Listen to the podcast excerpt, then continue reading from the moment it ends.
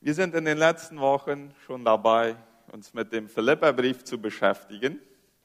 Und der Philipperbrief hat eine, ein, ein, es scheint einen Widerspruch zu geben, denn in der Situation, wo er geschrieben wird, das scheint nicht ganz mit dem Thema, mit dem roten Faden zusammenzupassen, der uns durch den Philipperbrief führt.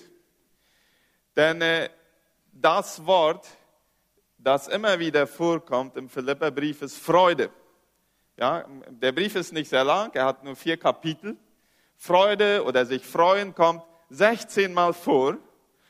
Und wenn wir uns daran erinnern, in welchem Zustand er geschrieben war und welches die letzten Jahre waren, bevor der Apostel Paulus, der der Autor ist des Philipperbriefs, bevor er die Worte verfasst hat, dann kommt schon die Frage auf, wie konnte der Mann in so schweren Umständen Freude erleben und das als Hauptthema seines Briefes äh, niederschreiben.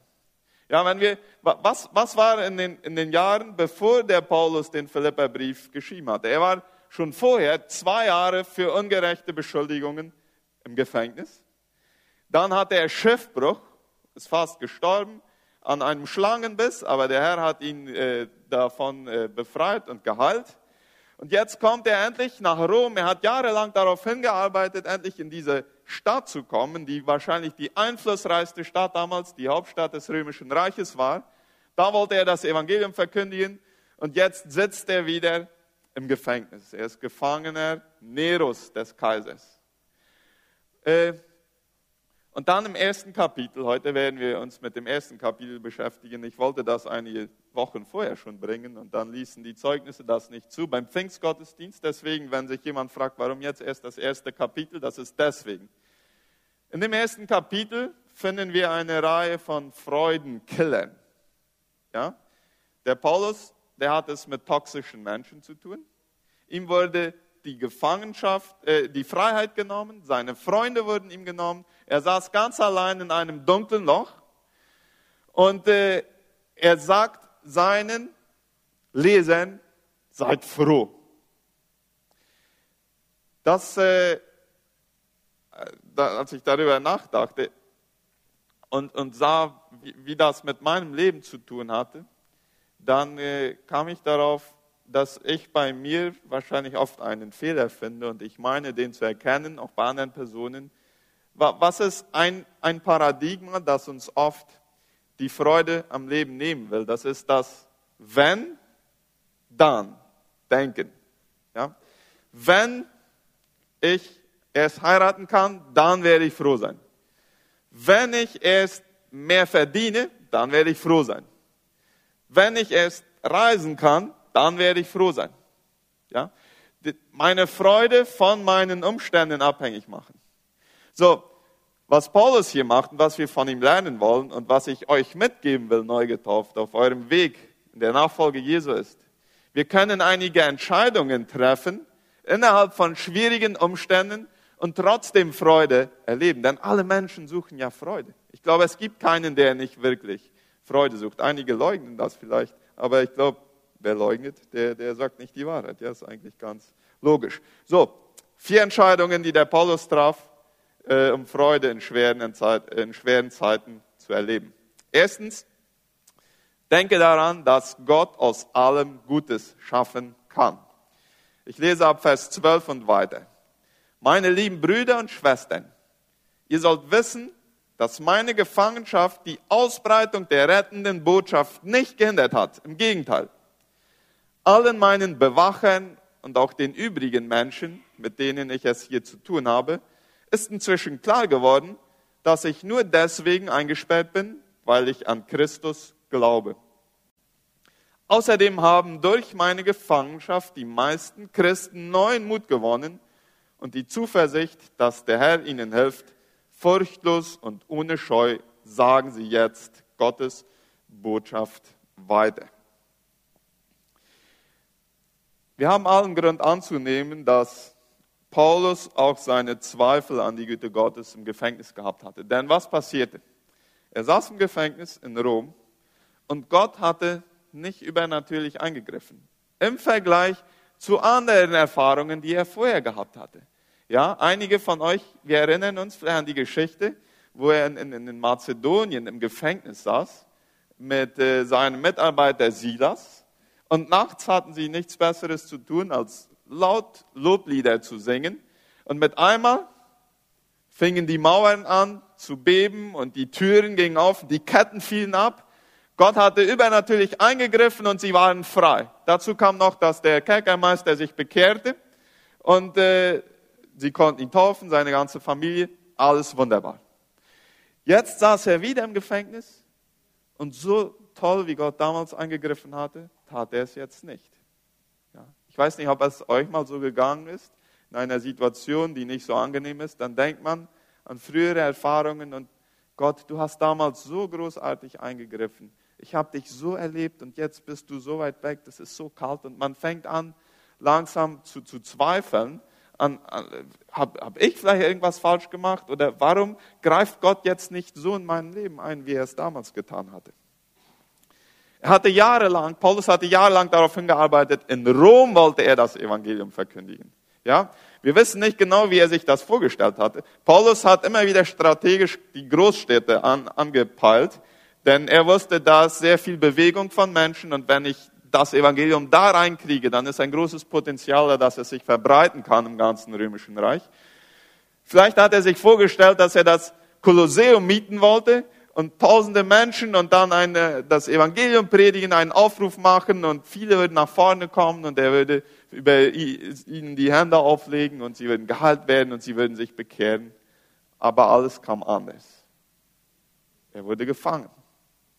Ja. Und was ist jetzt das, was das Denken von Paulus äh, ihm die Möglichkeit gab, trotzdem Freude zu erleben. Einige Geschichtler sagen uns, dass die Gefangenen von Nero, so wie Paulus es einer gewesen ist, die waren ständig an einen Wächter gekettet und dieser Wächter wurde alle vier Stunden getauscht. Ja? So, jetzt stellen wir uns mal vor, äh, Paulus, der nichts lieber tat, als Leuten das Evangelium zu predigen, anstatt dass Paulus an, am, am Wächter gekettet war, war wahrscheinlich der arme Wächter an den Paulus gekettet. Der war vier Stunden da und konnte nicht weglaufen. Der musste dem Mann zuhören. Das war seine Arbeit.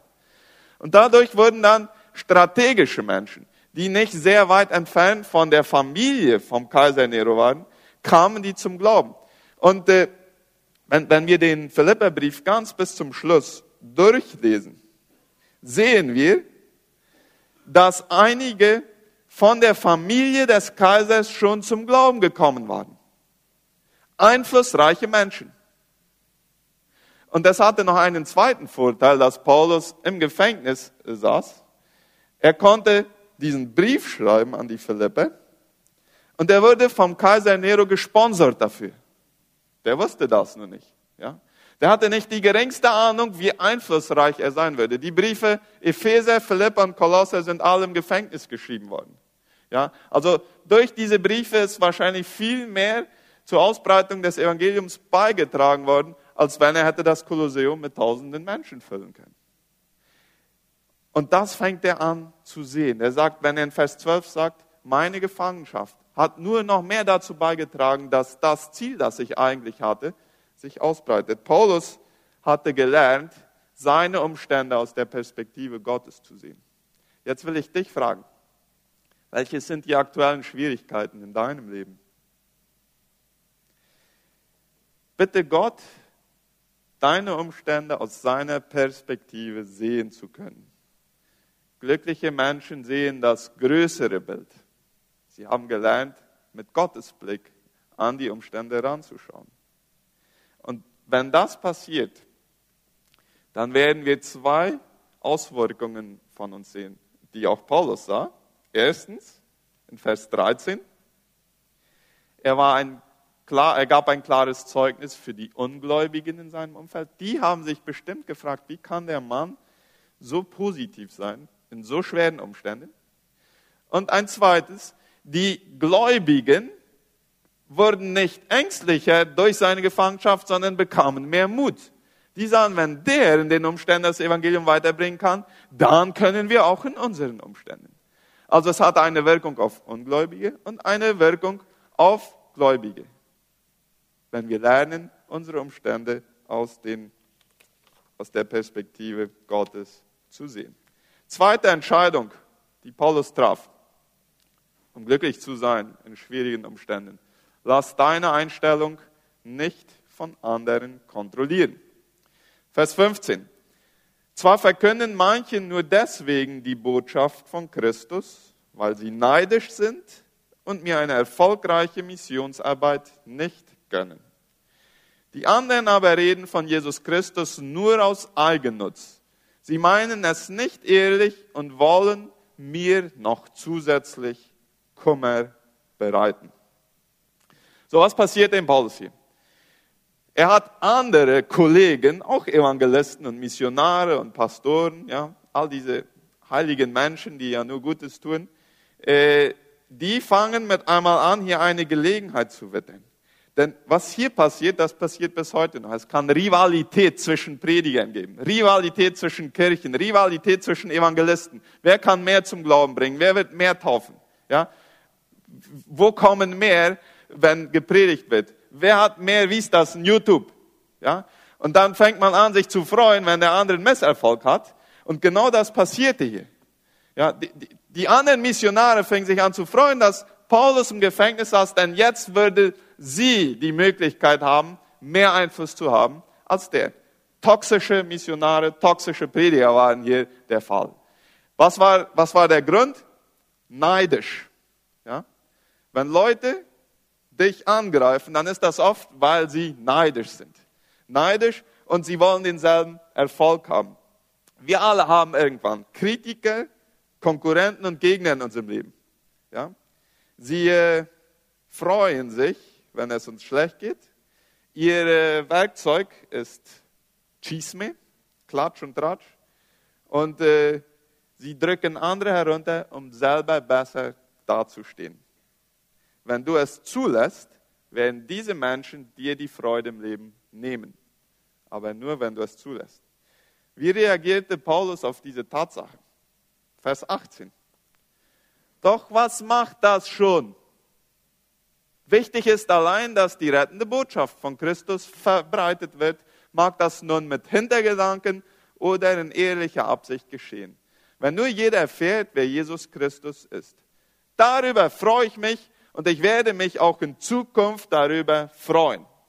Ja, Menschen sind da, die kritisieren mich falsch, die, die, die, die, die sind neidisch, die wollen mir Schaden zufügen. Hängt mir zum Halt, macht mir überhaupt nichts. Ich brauche niemanden fragen, ob ich froh sein darf oder nicht. Andere müssen mir nicht die Erlaubnis geben dafür. Ich kann trotzdem die Entscheidung treffen. Ich freue mich und ich werde mich auch in Zukunft freuen. Ja, das ist, was Paulus hier in Vers 18 sagt. Freude basiert auf eine Grundeinstellung zum Leben.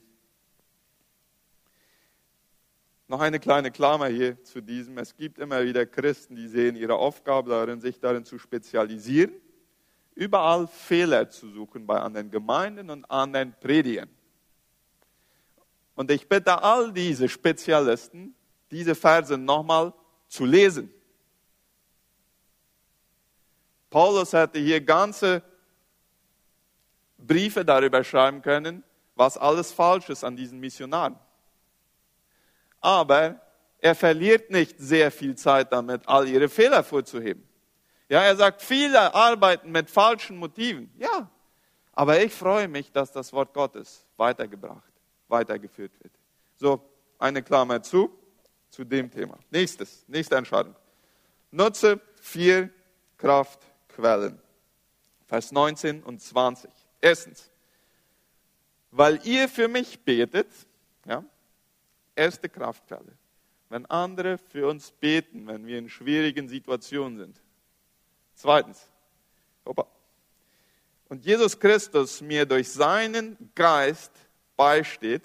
Und man liest sehr schnell über diesen Satz, aber wenn wir uns dessen bewusst werden, der Geist Gottes der auch Gott ist, der allmächtige Gott, der Himmel und Erde und das ganze Universum erschaffen hat, der wohnt in mir, der wohnt jetzt in euch, die ihr hier euch habt taufen lassen.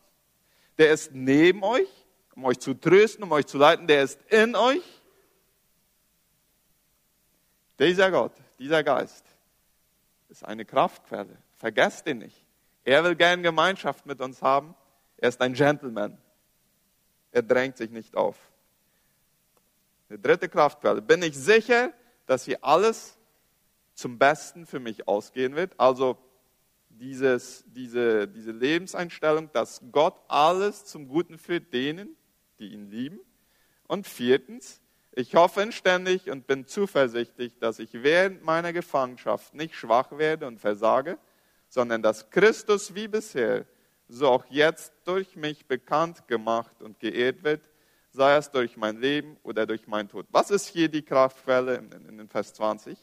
Das ist immer dann, wenn eine Person erkennt, dass ihr gegenwärtiges Leid zum Wohl für jemanden anderen, den sie liebt, beiträgt, kann man sein eigenes Leid besser durchstehen. Ja? Paulus liebte Jesus von ganzem Herzen und sah, dass er im Gefängnis war und dass es zu Ehre Jesus beitrug. Das war für ihn eine Kraftquelle. Ja? Wenn eine Mutter sieht, dass ihr momentanes Leid und all die Opfer, die eine Mutter bringt fürs Kind, sieht, dass es gut ist fürs Kind, das ist eine Kraftquelle. Diese vier Kraftquellen, wie stehen sie bei dir? Von 0 bis 10, wenn du dich selbst bewertest. Ja? Hast du Leute, die für dich beten?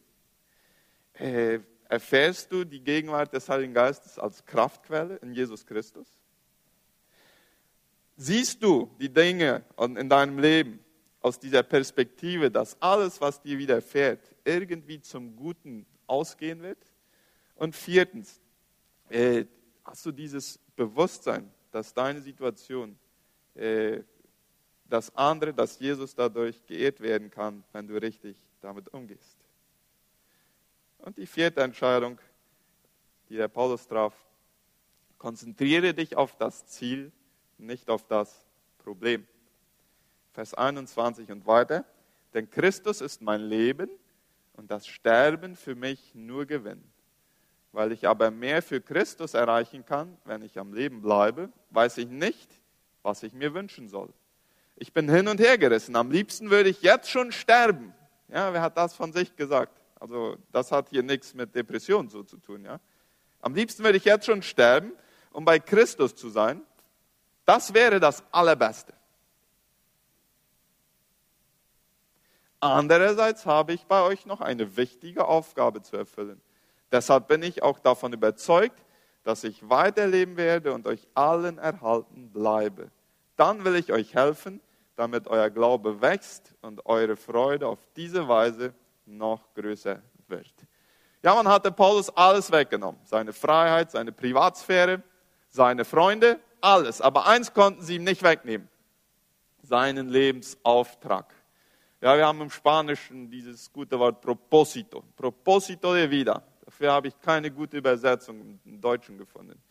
Die Proposito konnten sie ihm nicht wegnehmen. Äh, und daran hielt er sich fest. Er sagte, ja, sterben würde besser sein. Er hatte ein Proposito fürs Sterben und er hatte ein Proposito zum Leben. Er hatte für beides. Er sagt, ich habe nur zwei gute Optionen. Eine ist besser als die andere. Ich muss jetzt noch die zweitbeste in Weilchen aushalten, aber bald kommt die beste. Heute will ich dich fragen. Kannst du sagen, Sterben ist für mich Gewinn? Ihr fünf könnt das heute sagen. Ja? Wenn ihr morgen sterbt, dann ist das ein Gewinn für euch, nicht für uns. Ja, wir werden euch vermissen. Aber ihr seid da oben mit dem Herrn Jesus. Wenn hier heute Leute sind, die, die nicht den Frieden haben und sagen können, sterben ist für mich Gewinn, dann will ich dich einladen, eine Entscheidung zu treffen.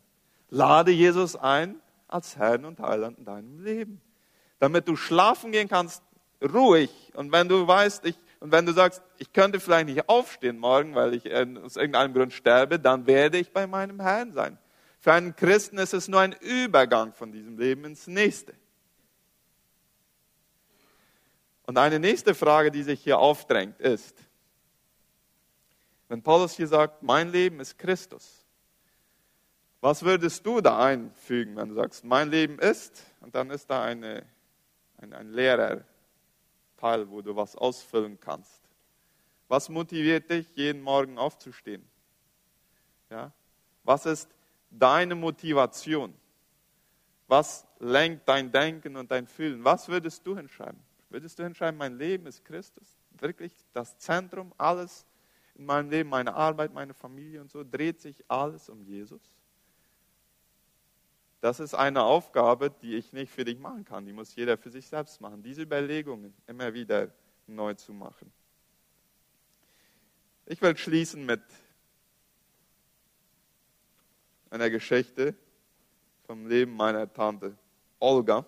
Tante Olga hat mir die Erlaubnis gegeben, diese mitzuteilen. Sie ist die Schwester von meinem Vater. Bei ihr wurde vor einigen Jahren Krebs diagnostiziert und sie machte die, die ganzen Behandlungen.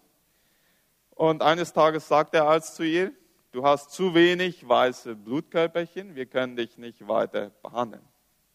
Dann fragte sie, was bedeutet das? Werde ich sterben? War wahrscheinlich ja. Und dann sagte sie, gibt es irgendwas, das ich noch tun kann? Ich will noch leben. Die Menschen mögen mich. Und, und wenn Tante Olga sagt, das stimmt auch wirklich. Wir haben Tante Olga alle sehr lieb. Ja, also wenn sie sagt, die Menschen mögen mich, ich habe hier noch, einen, ich habe noch etwas zu geben. Ich habe noch ein Proposito der Wieder. Ich kann noch etwas beitragen. Kann ich irgendwas machen, um noch weiter zu leben? fragte sie. Da sagte er, als wir können etwas ausprobieren. Fahr mal für ein paar Tage äh, zu einigen Verwandten oder Freunden, mit denen du viel lachen kannst. Ja? Und dann fuhr sie zu einigen Verwandten am Mittwoch. Und sie entschlossen sich, sehr viel Witze zu machen und zu lachen. Und Tante Olga kann sehr lachen. Und die haben von Mittwoch bis Freitag viel gelacht. Und dann kamen sie am Freitag zurück und sie haben wieder die weißen Blutkörperchen äh, getestet und die waren so weit gestiegen, dass sie die Behandlung weitermachen konnte. Der Arzt sagte dann zu ihr, ob die medizinische Behandlung erfolgreich ist, hängt 30 Prozent von der Medizin ab und 70 Prozent von deiner Lebenseinstellung. Ja. Tante Olga, mitten von schweren Zeiten, die Entscheidung getroffen, froh zu sein. Und Tante Olga lebt heute wie eine gesunde Person und das ist für uns zum Segen und für viele andere mehr. Das wünsche ich euch fünf. Ja? Schwere Zeiten kommen, es ist einfach so. Aber wir haben diese Prinzipien in der Bibel, wir haben den Beistand des Heiligen Geistes, wir haben die Gemeinde und wir dürfen diesen roten Faden, wie der im Philipperbrief, diese Freude, trotz schwerer Zeiten, den dürfen wir auch in unserem Leben genießen. Amen.